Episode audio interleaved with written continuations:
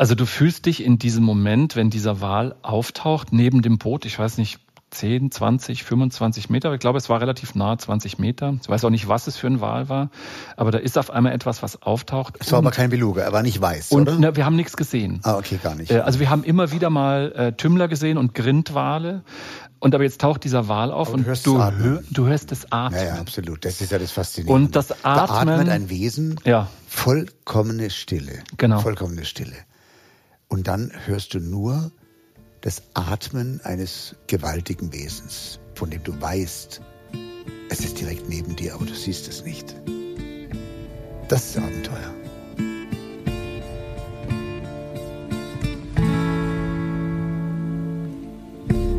Begegnungen, die dich verändern. Ein Podcast mit Jochen Schweizer und Gästen. Heute begegne ich jemandem, den ich schon sehr lange kenne, wirklich sehr lange, aber auf eine besondere Weise wiederentdeckt habe, als ich mich mit seiner Vita beschäftigt habe. Er hat mir verraten, im Vorfeld jetzt der Aufzeichnung dieses Podcasts, dass er auch die Zeit mit mir, die wir schweigend verbracht haben, als beneficial empfand obwohl wir auch ganz schön kräftig diskutieren können. Ich glaube, gestritten haben wir noch nie, aber schon intensiv kontrovers diskutiert über verschiedene Themen. Aber Schweigen ist ja für einen Podcast keine gute Idee. Deswegen lass uns reden. Seid also gespannt auf meinen heutigen Gast, den Ethnologen, Dokumentarfilmer und guten Freund Professor Dr. Thorolf Lipp. Da muss ich einhaken, weil ich bin kein Prof. Ich hatte Gastprofessuren, aber das mit der Professur, das wird mir dann sofort als Hochstapelei ausgelegt. Schau, das zeichnet dich eben aus. Du bist ein ja. Mann, der mit beiden Füßen auf dem Boden steht und wer mhm.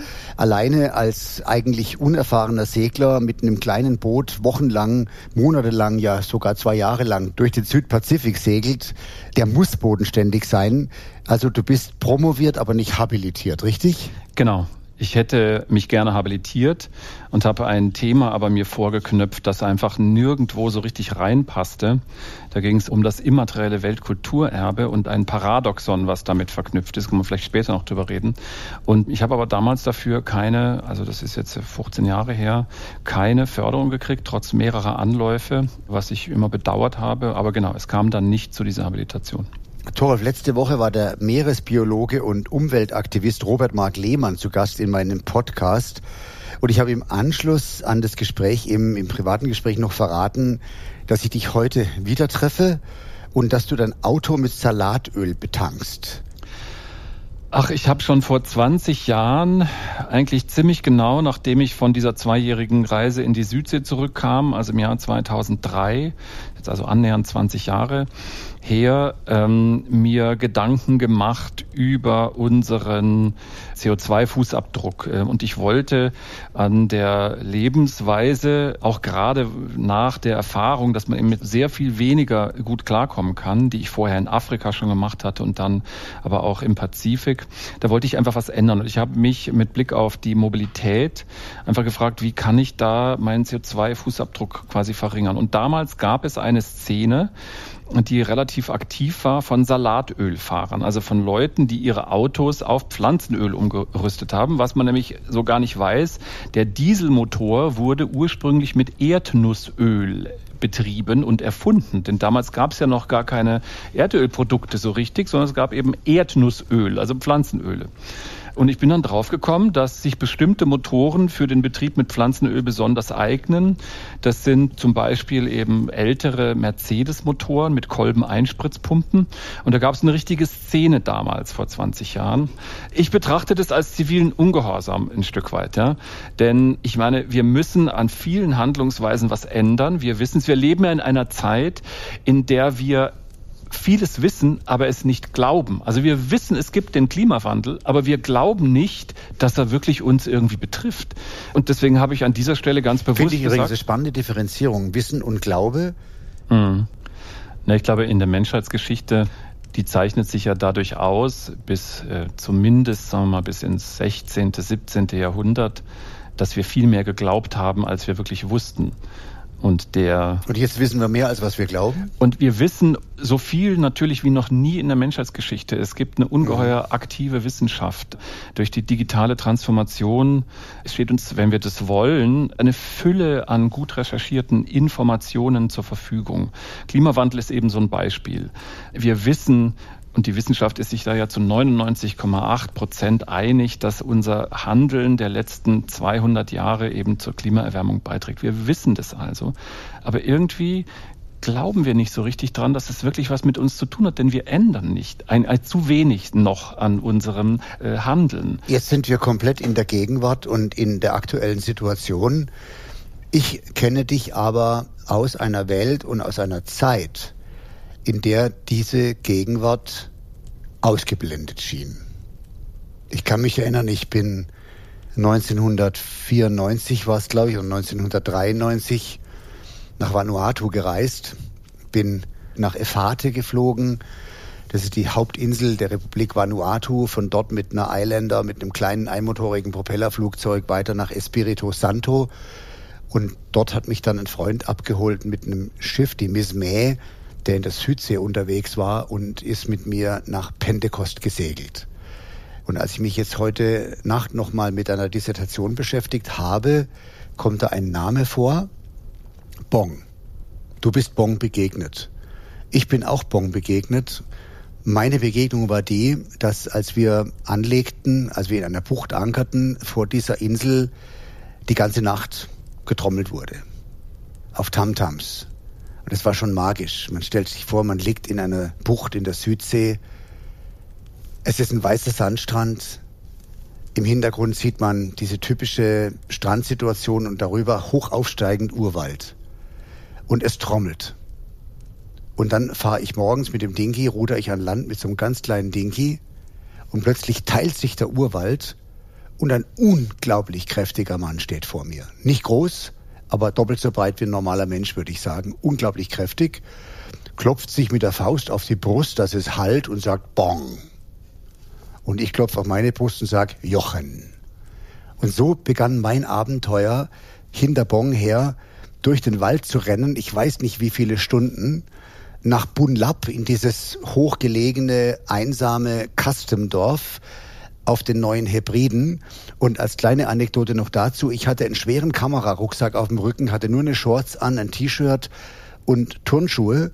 Und nach einer Stunde hat sich Bong meiner erbarmt und hat mir diesen schweren Kamerarucksack abgenommen. Jetzt sind die ja nackte Jungs und tragen nur eine Number. Und ich werde nie diesen Anblick vergessen, dass ich, ich glaube, fünf Stunden lang auf den nackten Hintern von Bon geguckt habe, über dem mein Kamerarucksack hing und er vor mir durch den Urwald rannte, als wären wir vor den Tigern auf der Flucht. Aber der Grund war der, wir mussten eben vor Sonnenuntergang im Dorf sein. Und genau dort hast du eine Feldstudie betrieben über Ursprünge. Das ist ein Thema, was ich spannend finde. Genau, also vielleicht ganz kurz, wie bin ich da hingekommen? Ich hatte einen sehr, sehr wichtigen Lehrer an der Universität Bayreuth. Das war der Uli Bayer, der eine super spannende Geschichte hatte. Das war ein deutscher Jude, geboren 1921. Die Mutter war Katholikin, der Vater war Jude, Arzt, aber säkular. Und die Mutter von diesem Uli Bayer, lebten in Berlin, haben schon 33 beschlossen, Deutschland zu verlassen.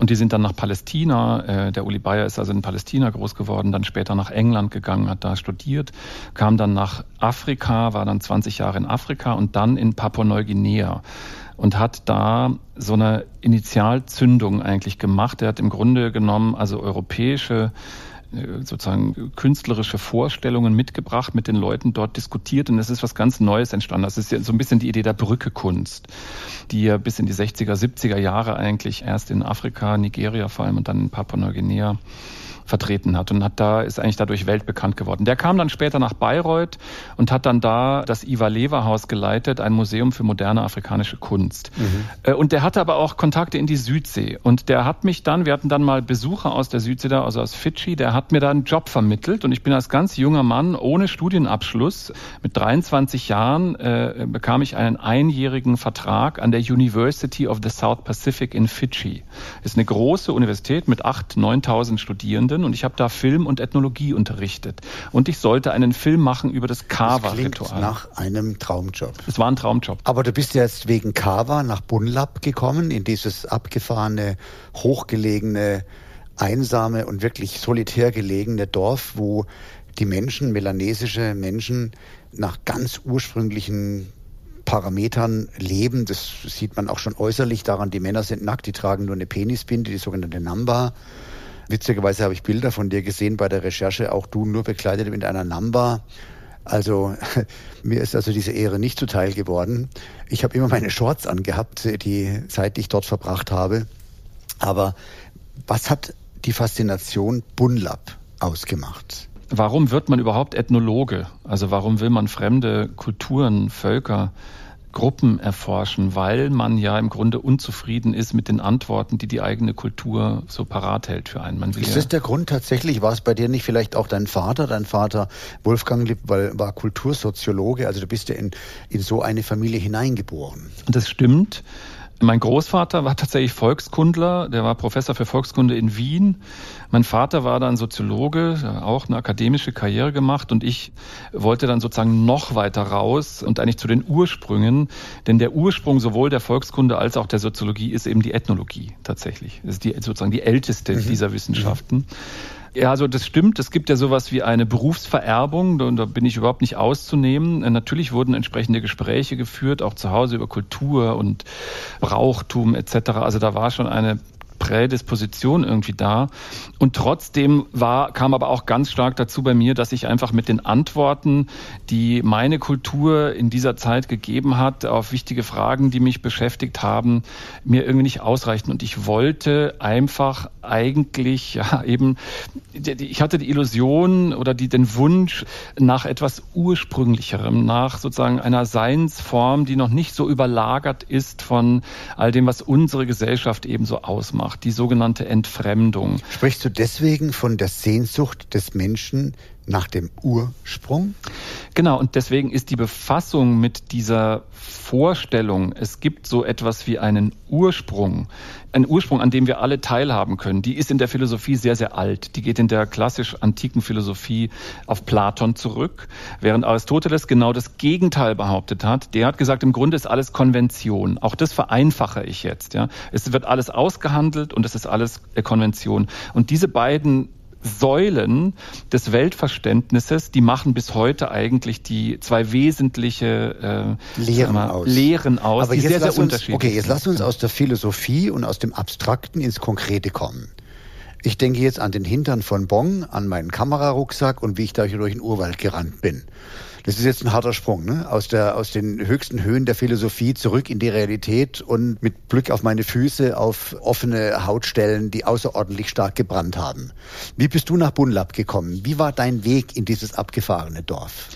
Also ich wollte da eben hin, weil mich das ungeheuer fasziniert hat. Und ich habe mir erhofft, sozusagen einen Einblick zu bekommen in eine Zeit, die eben schon eigentlich lange vergangen ist. Und ich war erstmal alleine unterwegs, bin also von Fidschi nach Vanuatu geflogen und habe dann dort im Nationalmuseum eigentlich um Hilfe gebeten. Und es war damals der Direktor Ralf Regenwanu, der war jetzt eine Zeit lang Außenminister und ist heute eigentlich der klügste politische Kopf in Vanuatu. Und der hat mir dann einen jungen Mann zur Seite gegeben, Peter, kann mich noch erinnern. Und mit dem bin ich dann in so eine kleine kleinen Propellermaschine nach Pentecost geflogen und wir kamen auf der Westseite der Insel an und sind dann noch ein Stück mit dem Auto gefahren. Auf, der, auf ganz Pentecost gab es damals zwei, drei Autos. Das ist eine Insel, die ist 70 Kilometer lang und sind dann vielleicht noch sechs, sieben Kilometer in die Berge hochgefahren und sind dann wirklich auch quasi den ganzen restlichen Tag dann gelaufen. Und wir mussten dann von Meereslevel auf etwa 1000 Meter aufsteigen und dann ja wieder so auf 200 das ist Meter. Dieses ewige absteigen. Auf und Ab und dann genau. sind es, man muss sich vorstellen, liebe Hörer, das sind äh, lehmige Dschungelpfade, das sind, laufen Wurzeln quer, man ist immer in Gefahr, irgendwo runterzufallen oder auszurutschen und es ist unglaublich, ähm, man ist unglaublich erschöpft und wenn man jetzt dann noch einen Einheimischen vor sich hat, der die breitesten Füße hatte, die ich je an einem Menschen gesehen habe, ich könnte mir vorstellen, das ist evolutionär bedingt. Also die mit den breiten Füßen sind wahrscheinlich im Schlamm nicht eingesunken und konnten deswegen schneller rennen als die anderen und die, die die schmalen Füße hatten, die wurden vom Tiger gefressen, weil die blieben zurück. Es könnte das eine These sein? Also insgesamt ist es ja so, dass wenn man ohne Schuhe geht, dann kriegt man früher oder später Plattfüße und das ist offenbar auch überhaupt nicht schädlich und die haben tatsächlich alle sehr breite Füße, weil die haben halt keine Schuhe. Und was du richtig sagst, also was da echt fies ist, du hast diesen schlammigen, lehmigen Boden und dazwischen sind aber immer wieder mächtig spitze Steine, die so da rausgucken genau. und man rutscht mhm. dann aus und man rutscht oft aus, weil wir sind es auch nicht gewohnt. Unser Schwerpunkt ist auch viel höher als deren Schwerpunkt. Das also stimmt. ich bin ja 30, 40 Zentimeter größer als die. Aber locker und Bong, um auch vielleicht zu sagen, ich schätze, Bong war 1,60 Meter. Ich wog damals austrainiert 85 Kilo, ich bin 1,80 Meter. Ich schätze, Bong wog 100 Kilo.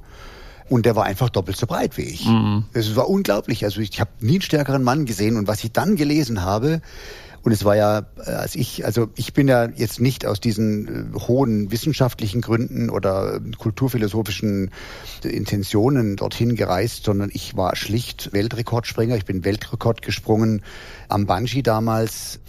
Und das war mein Grund, also ganz, ja, wenn du so willst, im Vergleich zu dir extrem einfacher Grund.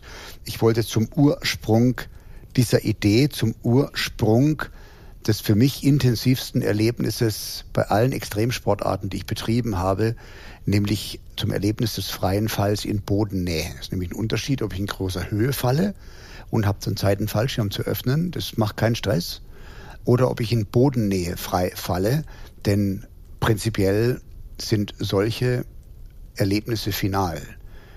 Über die kann man nicht mehr berichten.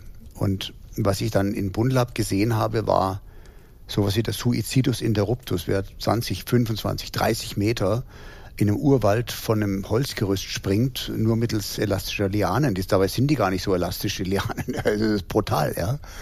Und die Technik hat mich fasziniert. Das fand ich extrem spannend und wir sind uns ja dann tatsächlich erst später begegnet. Mhm. Wie war denn die Geschichte von deiner Entdeckung Bundelabs bis zu unserer Wiederbegegnung in München?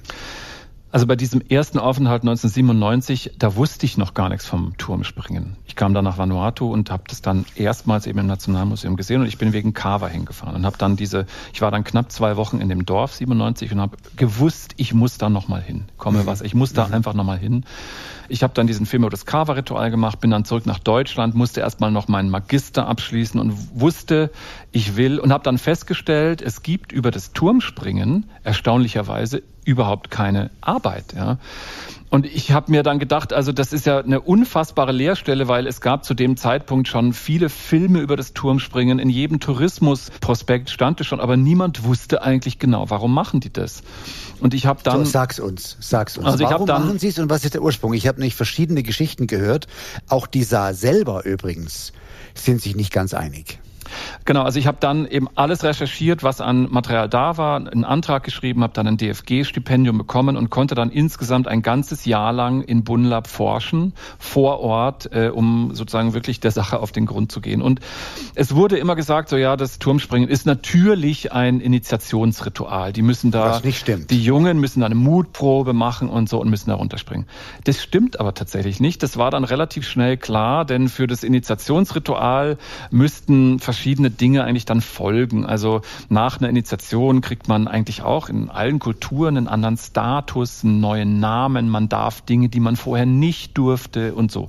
Das ist alles beim Turmspringen nicht der Fall. Mhm. Es ändert sich an deinem sozialen Status erstmal formal gar nichts. Außer Anerkennung aus einer gewissen Anerkennung, aber das ist eher eine Anerkennung, die auch ein guter Jäger äh, bekommt. Ja, genau, so, guter Vergleich. Also mhm. das ist äh, mhm. jetzt kein so ein äh, gravierender Wechsel. Also stimmten schon mal die ganzen Filme und Behauptungen und das war die Mehrzahl, das ist ein Initiationsritual.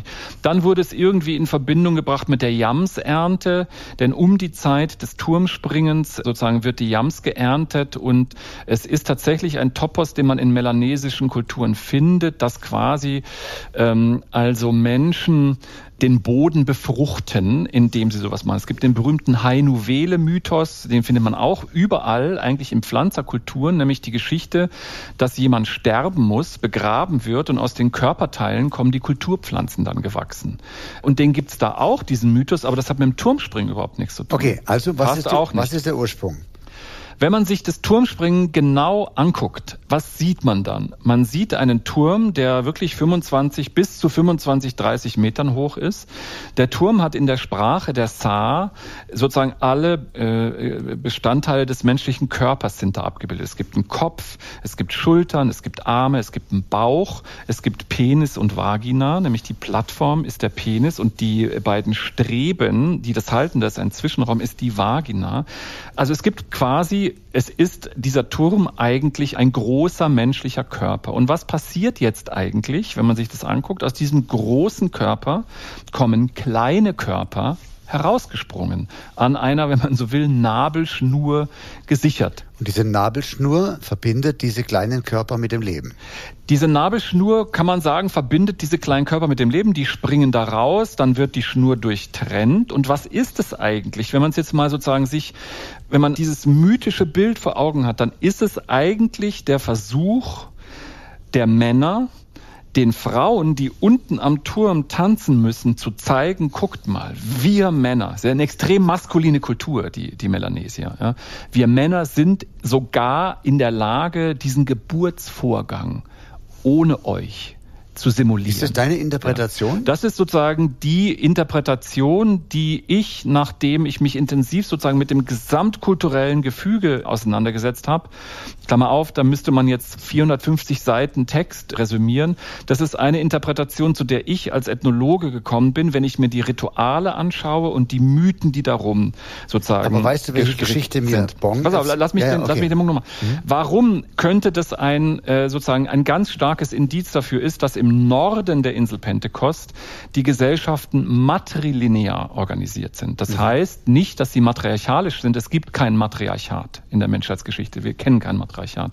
Matrilinear heißt, dass der Reichtum einer Familie nicht über den Vater vererbt wird, über sondern über die mütterliche Linie. Mhm. Und zwar über den Bruder der Mutter. Mhm. In äh, Bunlab aber, bei den Saar, ist der Wechsel von einer matrilinearen zu einer patrilinearen Ordnung.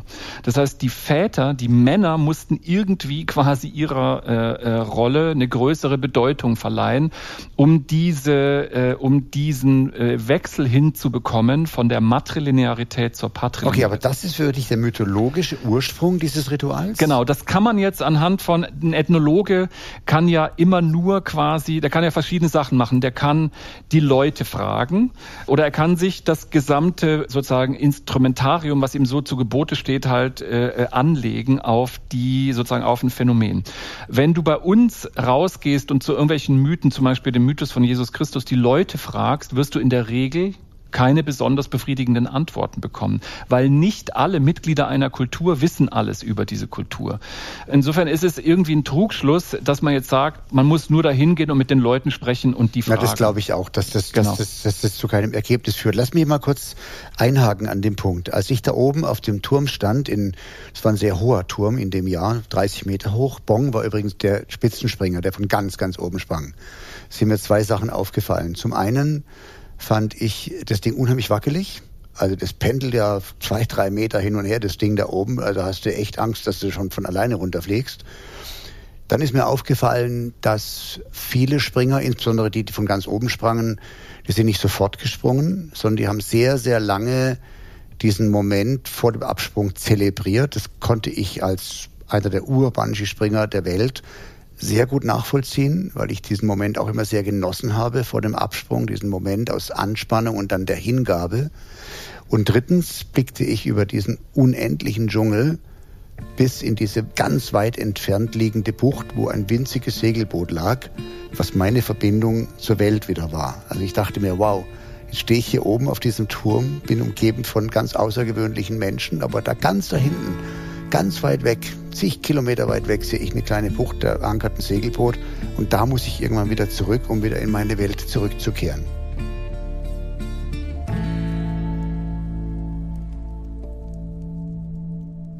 Bong hat mir dann nach dem Sprung erzählt, wir hatten ja das Glück, wie hieß denn der Chief? Hieß der Wallisul? Chief der Wallisul? Hieß, der hieß damals Varisul. Varisul, genau. genau. Also der hat Söhne und beide Söhne sprachen. Der eine Sohn sprach ganz ordentlich äh, Englisch, der andere ganz ordentlich Französisch, sodass die Kommunikation eigentlich ganz gut war. Und die Geschichte, die mir jetzt die Jungs im Männerhaus erzählt haben, war eine ganz einfache, wie ein Märchen. Eine Frau wird verfolgt von ihrem gewalttätigen Mann, klettert auf einen hohen Baum, er folgt ihr, sie schlingt sich eine Liane um die Füße, springt aus der Flucht vor dem Mann in die Tiefe, der Mann folgt, aber ohne Liane. Sie überlebt er nicht und das war die Geburt dieses Rituals. Das war diese einfache Geschichte, die mir erzählt wurde. Kanntest du die? Ja, ja, natürlich. Die, die spielt auch in meinem Buch eine große Rolle. Was sich darin zeigt, ist, dass die Frauen, und das ist in der Kultur der Saar besonders dominant, eigentlich für das äh, Ungemach in der Welt zuständig sind. Denn die Frauen sind die, die die Männer betrügen. Die Frauen sind die, die dafür verantwortlich sind, dass der Tod in die Welt gekommen ist. Und die Frau ist in diesem Fall auch dafür, weil sie schlauer ist als der Natürlich Mann. Natürlich ist sie schlauer. Ja, dass der Mann sozusagen in den Tod stürzt und die Frau überlebt das eben. Ja, aber doch der Mann, aber, wenn, wenn, er sie nicht verfolgt hätte, ist doch sein, Problem. genau, sein aber, Problem, aber dann, gewalttätig dann ist. sagen eben die Männer, aber guckt mal, jetzt sind wir schlauer. Jetzt haben wir das in die Hand genommen und haben was richtig Großes draus gemacht, ja. Mhm. Und es ist also die Auseinandersetzung zwischen den Geschlechtern spielt auf verschiedenen Ebenen ja in allen Kulturen eine große Rolle, ja. Und da manifestiert sich das eben in solchen großartigen Bildern. Du musst mal dir vorstellen, zu einer Zeit, wo es noch keine Macheten gab und so, was das für eine Arbeit war, diesen Turm zu bauen mit Steinäxten. Ja, ja, brutal. brutal. Brutale ich Arbeit. Ja, ich Warum? Ja, Vollkommen nutzlos aber eigentlich. ich, ich, hab's ja. mir, ich, ich war ja damals noch nicht so reflektiert. Ich war Stuntman. Ich hatte diese Idee jetzt zur Reife gebracht. Und am Ende des Tages habe ich mich erstmal interessiert für die Technik. Also wie funktioniert das eigentlich, ja? Und war dann fasziniert davon, wie gut die das machen dass diese ganze kinetische Energie, die ein frei fallender menschlicher Körper halt nun mal erzeugt aufgrund der Schwerkraft, dass die eben nicht in eine elastische Liane ein, eingeleitet wird, so wie wir mit einem elastischen Gummiseil springen in der Moderne, sondern über so eine Art Leiternsystem, genau wie du gesagt hast, diese beiden weit hinausragenden Stäbe, dann diese Querstreben, die am Anfang dick sind, dann immer dünner werden nach hinten und dann durch das Durchbrechen der Stäbe in Verbindung mit einem zum Teil brutalen Einschlag unten, also die Jungs hämmern ja da in den Boden rein, dass der Boden dass der Boden zittert, ja. Das ist ja, also das Gerüst steht ja an einem steilen Hang und ich dachte mir, als ich hochschaute, wow, und dann beginnen die kleinen Jungs, die springen dann aus drei, vier Metern Höhe und dann ist das noch ganz nett anzusehen. Dann springen so die mittleren Springer, davon machen es einige verkehrt, kommen so dicht runter, die schleudern es dann zurück in den Turm, der dann mit so Bambusblättern oder mit, mit Bananenblättern abgepolstert war im Fußbereich. Da waren die Einschläge noch so erträglich. Und dann die ganz harten Jungs, die von ganz oben sprangen und ganz, ganz oben eben Bong von der Spitze. Das war irre. Und da kommt es ja wirklich drauf an, du musst ein Stück weit rausspringen, darfst aber nicht zu weit rausspringen, weil du brauchst die Kombination, dieses Wegbrechen der Äste in Verbindung mit der richtigen Kurve, Flugkurve. Die legen die Arme an, das ist ganz interessant, sonst würden sich die Arme beim Entschlag eventuell brechen, deswegen legen die die an. Und das braucht viel Selbstkontrolle, das zu tun. Also mein lieber Scholli, und dann ist der Boden ja weich aufgehackt und Bong war perfekt. Also Bong war einfach wirklich der Hero, weil er eine extrem elegante Kurve geflogen ist und dann der Einschlag und das Abbremsen durch die Liane praktisch parallel erfolgte und er dann mit so einem gestreckten Saldo rückwärts in Richtung Turm wieder zurückflog, aber nicht kollidierte. Aber ich stand ja dann unten praktisch neben dem Einschlagspunkt und da hat der Boden gebebt. Also brutal, wenn da 110 Kilo Muskeln und Knochen einschlagen.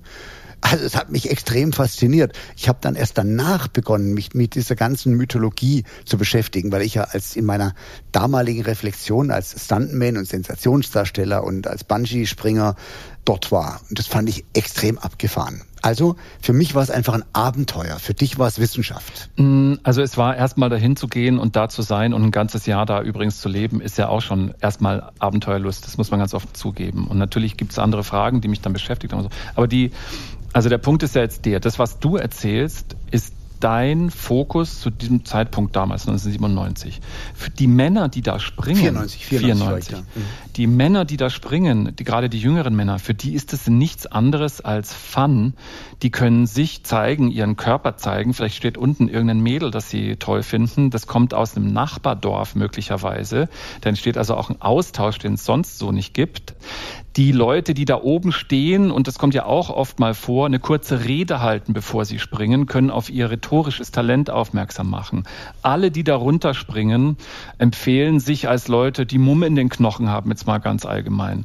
Während der Zeit des Turmspringens kann es sein, äh, und es ist eigentlich auch erwünscht, dass Konflikte zwischen Dörfern, die sehr häufig sind, für einen Moment zum Stillstand kommen und es wird sozusagen ein Gesprächsforum eröffnet um das Turmspringen, ohne dass man sich sofort sozusagen die Köpfe einschlägt, weil man eigentlich ja verfeindet ist. Und dann gibt es noch eine andere, einen anderen Aspekt.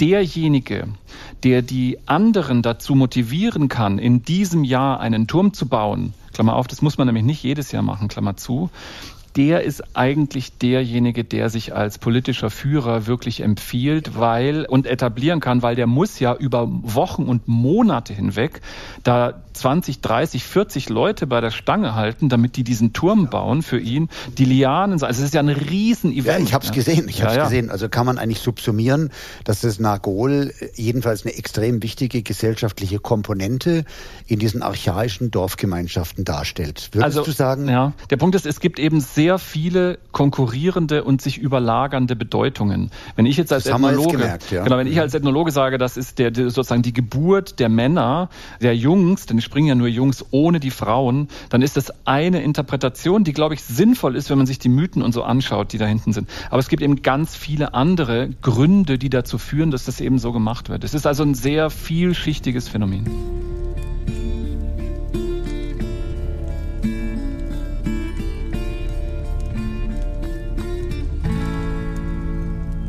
Ja, also es ist ein Abenteuer des Lebens und man kann eben Abenteuer über verschiedene Wege sich erschließen. Du kommst natürlich aus einer ganz anderen Sphäre als ich. Ich war einfach unreflektiert, wild, frei.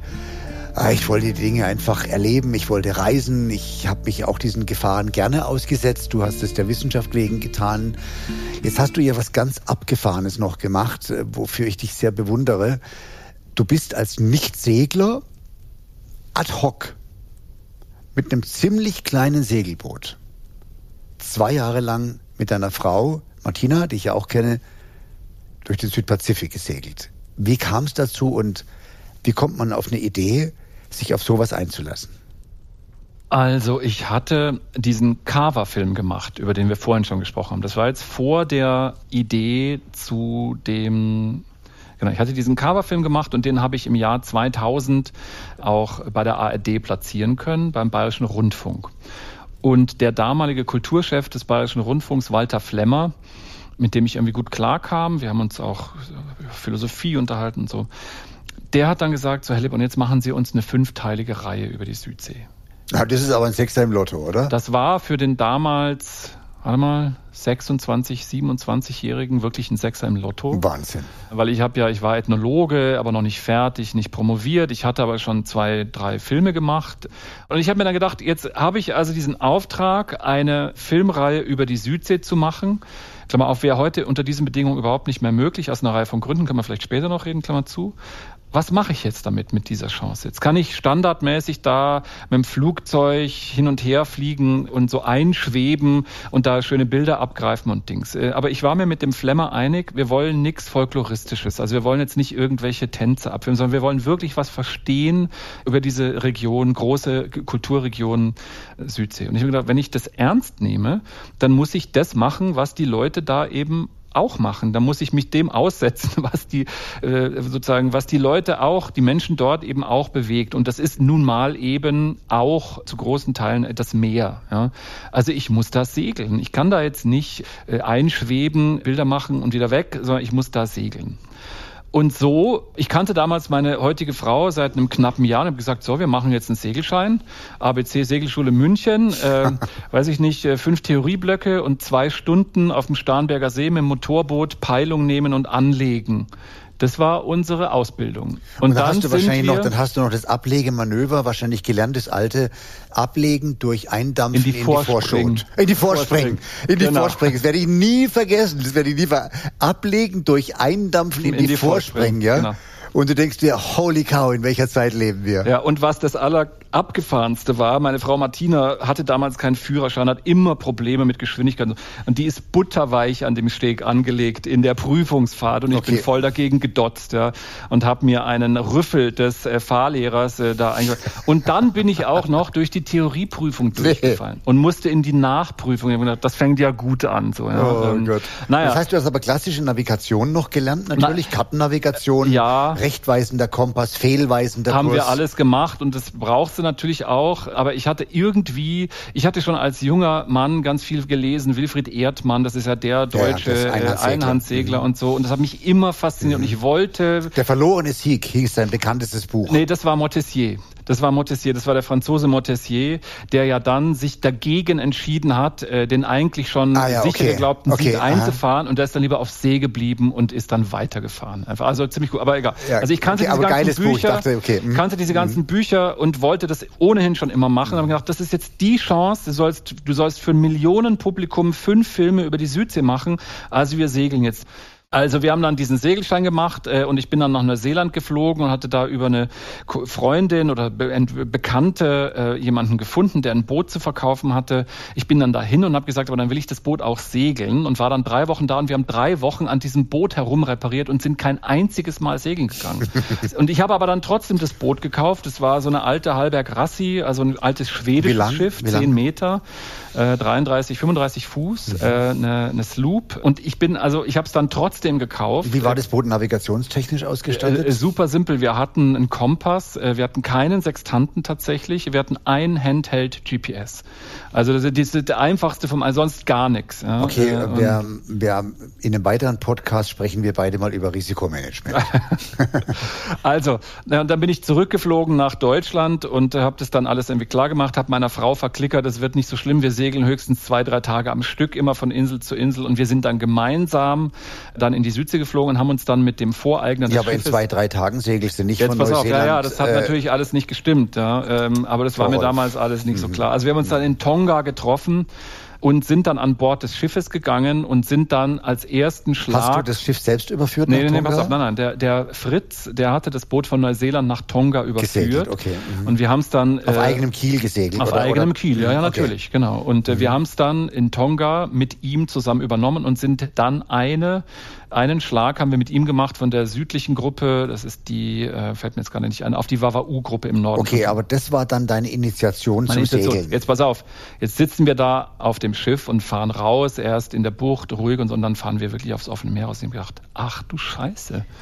Das ist der Pazifik, da kommt der Schwell aus Südamerika 6000 Meilen angerollt. Ja. Du bist auf einmal in drei, vier Meter hohen Wellen, aber das mhm. ist gar nichts Schlimmes, das ist ganz normal. Kurze Zwischenfrage, ja. ist das die Strecke, die Thor Heyerdahl mit Kontiki gesegelt ist? Äh, nee, der ist ja, der ist ja von Südamerika. Das meine ich ja, weil genau, du sagst, der Schwell kam aus Südamerika. Vom Passatwind, genau. In, genau. in Wirklichkeit war die Besiedlung aller Wahrscheinlichkeit nach, also diese weiß man heute, ja, kam aus Südostasien, mhm. aber es gab auch eben, aber gut, das führt uns aus Südamerika, genau, aber es, es gab Kontakte. Mhm. Okay. Also wir, ich noch nie auf so einem Segelschiff gewesen. Jetzt mit allem, was ich hatte, mein ganzes Filmequipment gekauft, ja, für teures Geld in einem, in der Kajüte da drin, ja. Also es war, und natürlich ist uns mega schlecht geworden. Meine Frau hat die ganze Nacht gekotzt, ja, und mir war auch wirklich furchtbar. Aber da wart ihr noch in Begleitung?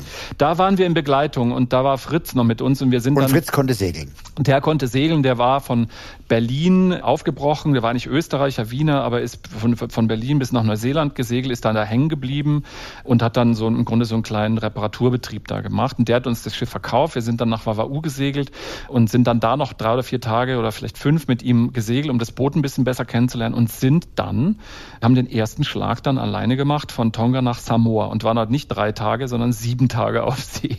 Und, ähm, und meine Frau war wirklich super tapfer. Wetter war gut oder war schon Das Wetter schwierig? war, die erste Überfahrt war perfekt, äh, bestes Segelwetter.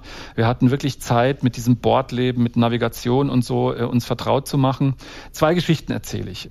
Wir sind von Tonga rausgesegelt aufs Now we are offene. Talking. Now we are talking. sind von Tonga rausgesegelt aufs offene Meer Wir hatten zwei Nachtfahrten gemacht mit Fritz, aber natürlich nicht alleine und uns mhm. war kotzübel gewesen bei diesen Nachtfahrten. So, jetzt sind wir da im offenen Meer Richtung Samoa, das sind glaube ich 1000 Seemeilen etwa.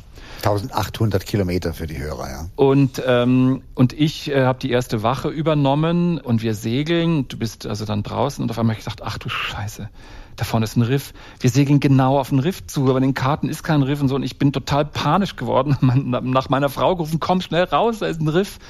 Und was mache ich? Und ich habe die Wellen an diesem Riff sich brechen hören. So. Und dann ist meine Frau rausgekommen, ganz cool so geguckt und sagte, Quatsch, Riff, guck mal da nach hinten. Da war der Mond aufgegangen hinter uns aufgegangen und schien auf die sich brechenden Wellen einfach. Und jetzt musst du dir ja vorstellen, du kennst es vielleicht, das ist ja eine kognitive Erfahrung, die man so nicht kennt, da auf See zu sein. Kein künstliches Licht, alle Geräusche irgendwie neu und überwältigend so. Und mein Gehirn hat mir vorgegaukelt, da ist ein Riff, auf das ich zufahre. Ich war schon dabei, die Segel praktisch wegzuwerfen, also loszuwerfen, um, um, um Fahrt aus dem Schiff zu nehmen. So. Und das waren solche Erlebnisse, die man dann macht. Äh, okay, das war die erste Geschichte. Was ist die zweite? Boden. Ach, eine wunderbare Geschichte war dann viel später in Mikronesien. Da hatten wir den Äquator überquert, waren schon sehr vertraut mit dem Schiff und äh, in Äquatornähe gibt's ja die Rossbreiten, also umlaufende Winde. Es gibt da nicht mehr die relativ regelmäßigen Passatwinde, sondern du hast eben umlaufende Winde, oft auch Flaute. Und wir hatten nicht genug Diesel, um über den Äquator drüber zu motoren. Also wir hatten Diesel für vielleicht 500 Meilen. Und wir mussten also immer wieder uns treiben lassen ähm, und sind dann gedriftet, weil, genau. Und in einer Nacht, etwas nördlich des Äquators, Sternennacht, aber kein Mond, also ziemlich dunkel. Wir lagen beide im Cockpit. Es war total still. Das ist ja so erstaunlich, wenn du denkst ja auf See, da ist immer Lärm äh, durch die Wellen und so. Aber wenn da kein Wind ist, sind da auch flat. keine Wellen. Ja, und es ist mucksmäuschenstill. Mhm. Auch das ist eine unfassbare kognitive Erfahrung. Du bist im größten Raum, den du dir vorstellen kannst. Aber wenn kein Wind ist, dann sind da eben auch keine Vögel, keine Insekten. Es, es ist mucksmäuschenstill und pitch dark. Und auf einmal taucht neben uns ein Wal auf. Also du fühlst dich in diesem Moment, wenn dieser Wal auftaucht, neben dem Boot, ich weiß nicht, 10, 20, 25 Meter. Ich glaube, es war relativ nah, 20 Meter. Ich weiß auch nicht, was es für ein Wal war, aber da ist auf einmal etwas, was auftaucht. Es war aber kein Beluga, er war nicht weiß, und, oder? Ne, wir haben nichts gesehen. Ah, okay, gar nicht. Äh, also wir haben immer wieder mal äh, Tümmler gesehen und Grindwale. Mhm. Ähm, und aber jetzt taucht dieser Wal auf aber du hörst du, hör, du hörst es atmen. Ja, ja, absolut. Das ist ja das Faszinierende. Und das Atmen. Da atmet ein Wesen ja. Vollkommene Stille. Genau. Vollkommene Stille. Und dann hörst du nur das Atmen eines gewaltigen Wesens, von dem du weißt, es ist direkt neben dir, aber du siehst es nicht. Das ist Abenteuer.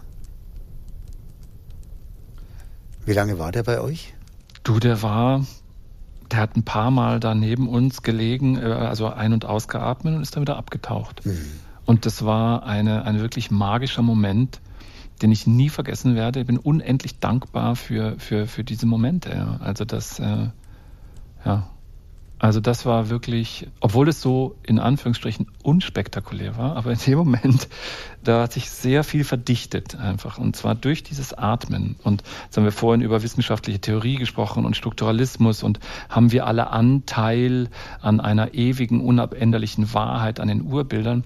Und es verdichtet sich dann auf der Erlebnisebene, wenn du so willst. Auf diesen Moment, auf, auf den zentralen Moment. Auf solche Momente hin, hm? genau. Das ist so schön wie du bei aller, du bist ja extrem wissenschaftlich und hast ein unfassbares Wissen, aber wie du doch als Mensch in der Lage bist, diese Momente komplett auch als solche zu verstehen. Das ist jenseits jeder Wissenschaft. Das ist einfach nur das So-Sein in dieser Situation. Das ist das, was ich immer gesucht habe. Ich habe eigentlich nie nach wissenschaftlichen Antworten gesucht. Ich habe immer nur nach diesen Momenten gesucht und du hast sie eben ja höchst intensiv erfahren auf diesem Segeltrip. Wie ging es denn weiter? Also ihr seid da vor euch hingesegelt mit einem ziemlich kleinen Boot, mit nicht so viel Erfahrung. Darf ich da noch was dazu sagen? Also Gerne. weil ich glaube, das eine schließt das andere ja nicht aus.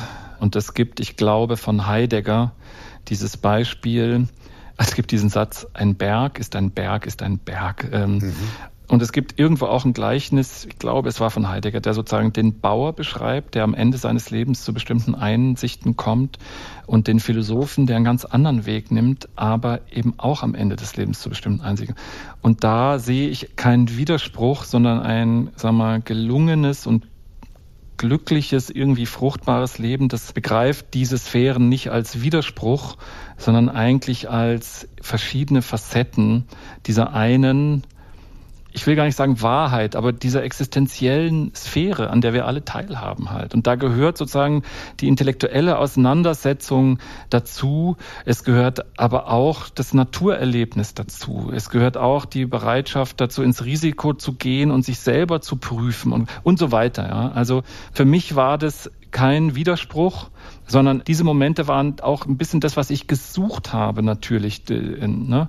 wenn man so eine Reise macht mit einem Schiff. Aber aus welchen Gründen ist es heute nicht mehr möglich? Also das ist ja eine ziemlich verrückte Geschichte, eine großartige Geschichte, Verbindestrich rückt im positiven Sinne dass du als Nichtsegler so etwas auf dich nimmst, zwei Jahre dann durch die Südsee segelst, was wahrscheinlich für die allermeisten Hörer der absolute Traum ist, ja äh, noch dazu mit einer Wunschpartnerin. Also was kann einem Besseres passieren im Leben? Das war früher möglich, so wie so vieles früher möglich war, was heute nicht mehr möglich ist. Warum ist es nicht mehr möglich? Die Zeit ist sehr viel schnelllebiger geworden. Wenn du dir Filme anschaust, die in den, ja, The Golden Age of Television, 60er, 70er, 80er Jahre, da war es möglich und sogar erwünscht, wirklich auch im Rahmen von Expeditionen dich vorzuwagen und Wochen, Monate, teilweise sogar Jahre lang an so einem Projekt zu arbeiten. Also in Randzonen, in ungesicherte Randzonen unserer Existenz vorzuwagen. Ja, jetzt also ganz konkret Abenteurer oder Ethnologen, die eben ihr Wissen weitergeben wollten, die hatten damals die Möglichkeit, wirklich für solche Projekte einfach Gelder zu kriegen. Es gab den. Und das ist heute nicht mehr möglich? Also es gab zum Beispiel den ähm, einen äh, deutschen Kollegen, jetzt fällt mir gerade sein Name nicht ein, der den Film gemacht hat Schamanen im blinden Land. Das ist der wohl längste und vielleicht auch beste Film über Schamanismus, den es so gibt. Der ist sieben Stunden lang. Wow. Ähm, und der hat in den Anfang der 80er Jahre für dieses eine Projekt, an dem er insgesamt drei Jahre gearbeitet hat, ein wirklich gutes Budget von, also wirklich für damalige Verhältnisse, mehrere hunderttausend Mark bekommen und mhm. hat also wirklich sich komplett reinfallen lassen können in dieses Thema. Mhm. Und der Film, der rausgekommen ist, war alles andere als äh, marktgängig, sage ich jetzt mal. Sondern der war sieben Stunden lang. Aber wenn du, wenn du gesagt hast. Aber lass mich den Punkt machen. Aber der Film, dieser Film ist heute sozusagen ein unwiederbringliches Zeugnis, Schaman im blinden Land von Michael Oppitz, jetzt fällt mir der Name wieder ein, des Schamanismus.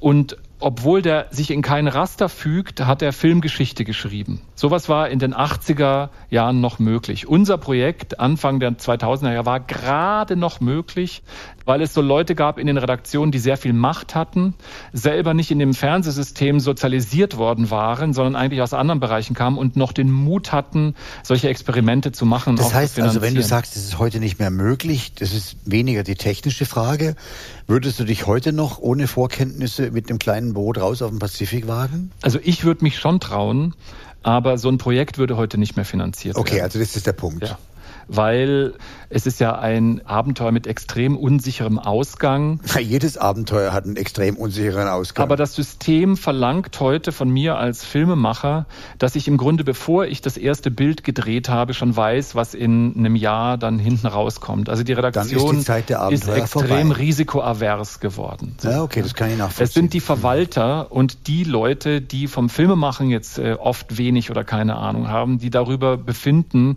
was gemacht werden kann und was nicht. Torolf, jetzt kann ich auch verstehen, warum du dich so als, ich glaube, zweiter Vorsitzender für Docs for Democracy engagierst. Was steckt dahinter, hinter deinem Engagement? Also die digitale Transformation hat ja die Kommunikationsstrukturen komplett über den Haufen geworfen, weil eben heute jeder Einzelne zum Sender werden kann. Äh, es ist sehr, sehr leicht, sozusagen über die sozialen Medien oder übers Internet insgesamt quasi Botschaften zu verbreiten. Menschen sind ja extrem mitteilungsbedürftig und das Geschichtenerzählen ist ja das, was uns eigentlich wirklich zum Menschsein überhaupt werden lässt. Das ist unser größter evolutiver Vorteil. Deswegen sind wir auch alle eigentlich scharf drauf oder viele von uns Menschen sind eben scharf drauf, Geschichten zu erzählen. Und dadurch, dass jetzt jeder Geschichten erzählen kann und potenziell auch ein unendlich großes Publikum dafür finden kann, ist natürlich die Art und Weise, wie wir die Welt heute verhandeln, extrem viel, vielstimmiger geworden, als das noch vor 15 oder 20 Jahren der Fall war. Da gab es die großen Institutionen, paar Zeitungen, paar Fernsehsender, die die großen sozusagen Geschichten produziert und erklärt Okay, das ist die Hintergrundgeschichte. Aber was ist das konkrete Anliegen von Docs for Democracy? In fünf Sätzen, wenn das möglich ist. Docs for Democracy will eigentlich die Grundidee des öffentlich-rechtlichen Rundfunks vom ähm, Kopf wieder auf die Füße stellen. Der öffentlich-rechtliche Rundfunk hat in weiten Bereichen eigentlich sein Alleinstellungsmerkmal verloren, weil er eben nicht frei ist von jeglicher kommerzieller Verwertungslogik, sondern weil er eben auch auf die Quote schielt, zu einem guten Teil. Er will sozusagen mit Geschichten, die eben auch sehr stark polarisieren, zuspitzen, ein möglichst breites Publikum erreichen. Dagegen ist nicht immer was einzuwenden, ähm, aber wenn man guckt, dass es sozusagen für diese andere Sphäre äh, praktisch überhaupt keine Resonanzräume mehr gibt, dann ist da wirklich ein Problem entstanden. Also du meinst für die Sphäre der Dokumentationen, die sich darum erstmal nicht scheren, welche Quote damit erzielt wird. Das Bundesverfassungsgericht weist regelmäßig in Urteilen darauf hin, dass sozusagen der Markt alleine nicht für Vielfalt sorgt, sondern für wirkliche Vielfalt, mhm. für ausgewogene Informationen, für wirklich mhm. gute Recherche muss es sozusagen einen Umverteilungsmechanismus geben, eben den öffentlich-rechtlichen Rundfunk, der auch dahin guckt, wo die Quotenorientierung eben versagt. Ja, absolut nachvollziehbar. Mhm. Und in der Tat hat aber, abgesehen davon, dass ARD und, oder ich stelle mal eine Frage,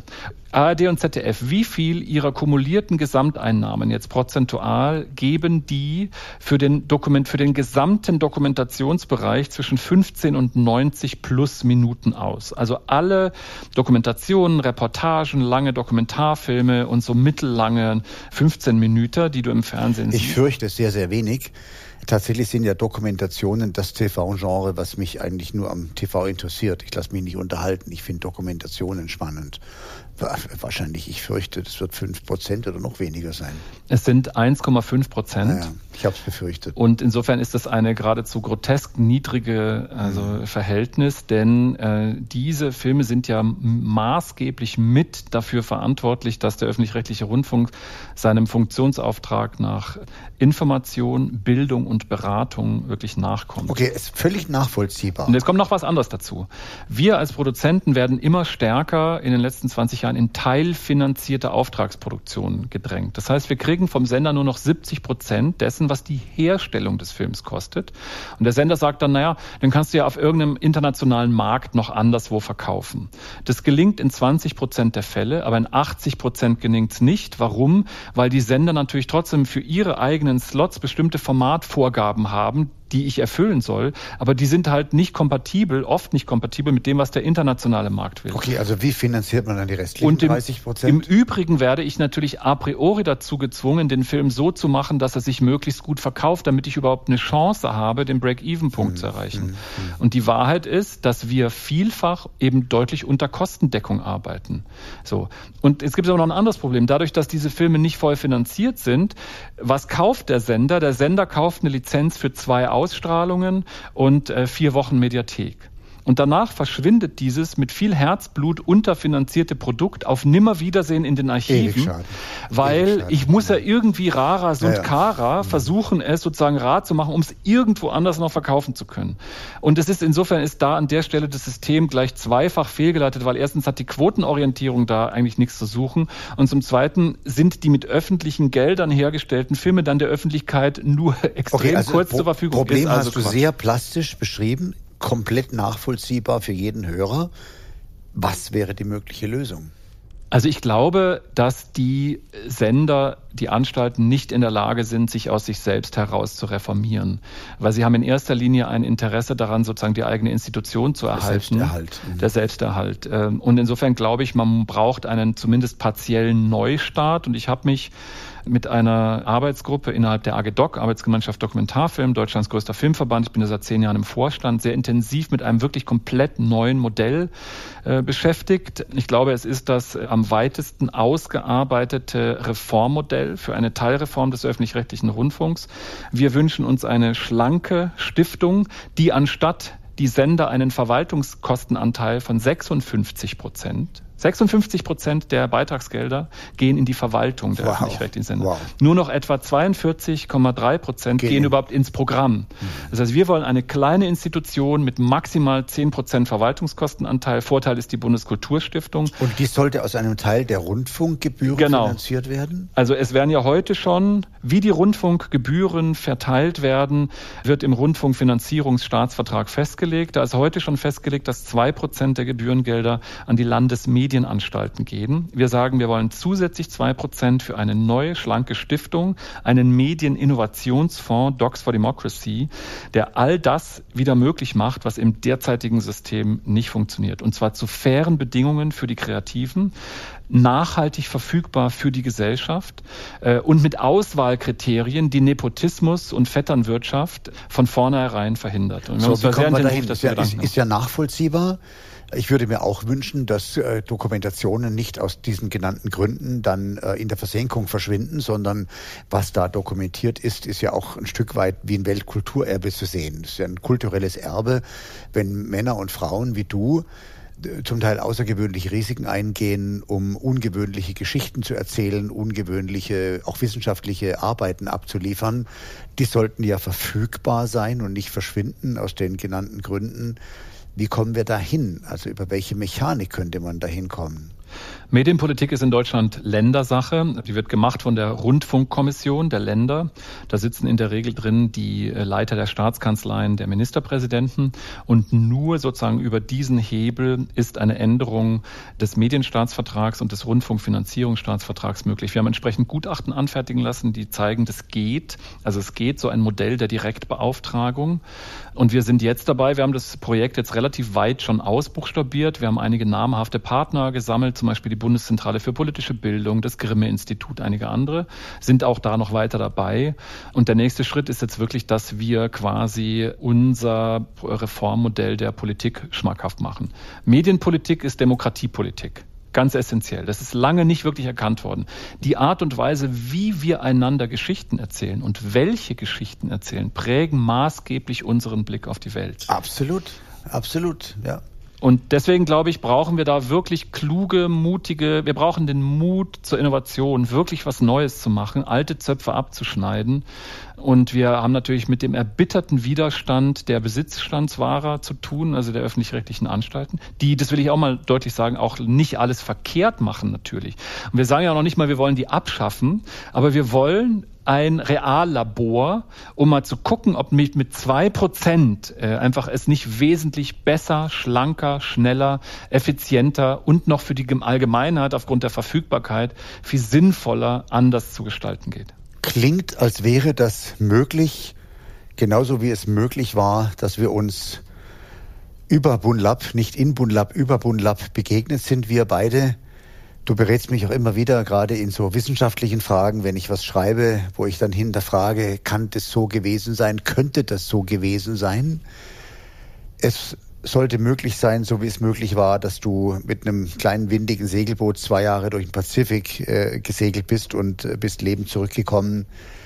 Ich wünsche dir, lieber Thorolf, ganz viel Glück und Erfolg auf diesem Weg. Das ist ja ein weiteres großes Abenteuer.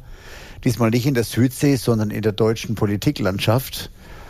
Darum beneide ich dich nicht um dieses Abenteuer. Ich glaube, ich persönlich ziehe dann doch die Weite unserer schönen Welt vor. Aber alles im Leben hat seine Zeit und ähm, ich wünsche dir ganz viel Glück und Erfolg auf diesem Weg. Danke dir, dass du gekommen bist, Thorolf. Vielen Dank, lieber Jochen. Es hat mir wahnsinnig viel Spaß gemacht. Wir haben so viele Berührungs- und Überschneidungspunkte und sind doch so unterschiedlich und das, macht den, das macht den Reiz ja gerade aus. Ja, danke. Du bist äh, sicher eine ganz wesentliche und wichtige Bereicherung in meinem Leben. Immer wenn ich mit dir zusammen bin und nach Hause fahre, denke ich mir, mein Gott, wie wenig ich doch weiß. Und erstaunlich eigentlich, wie weit ich gekommen bin, wo ich so wenig weiß. Danke, Dorolf. Sehr gern. Begegnungen, die dich verändern. Ein Podcast mit Jochen Schweizer und Gästen. Moderation Jochen Schweizer. Skript, Redaktion und Regie Bettina Hallstrick. Produktion Christoph Tampe, Plan 1 Media. Musik Ralf Weigand.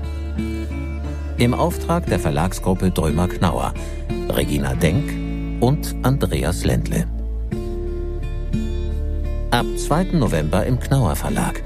Das neue Buch von Jochen Schweizer mit dem Titel Die Begegnung. Eine Geschichte über den Weg zum selbstbestimmten Leben. Realität und Fiktion verweben sich zu einer außergewöhnlich spannenden Sinnsuche. Zu einem Erfahrungs- und Erkenntnisbericht zweier Menschen, der erzählt, wie ein Leben ohne Angst und in Freiheit möglich wird. Erhältlich als Buch oder E-Book. Überall, wo es Bücher gibt.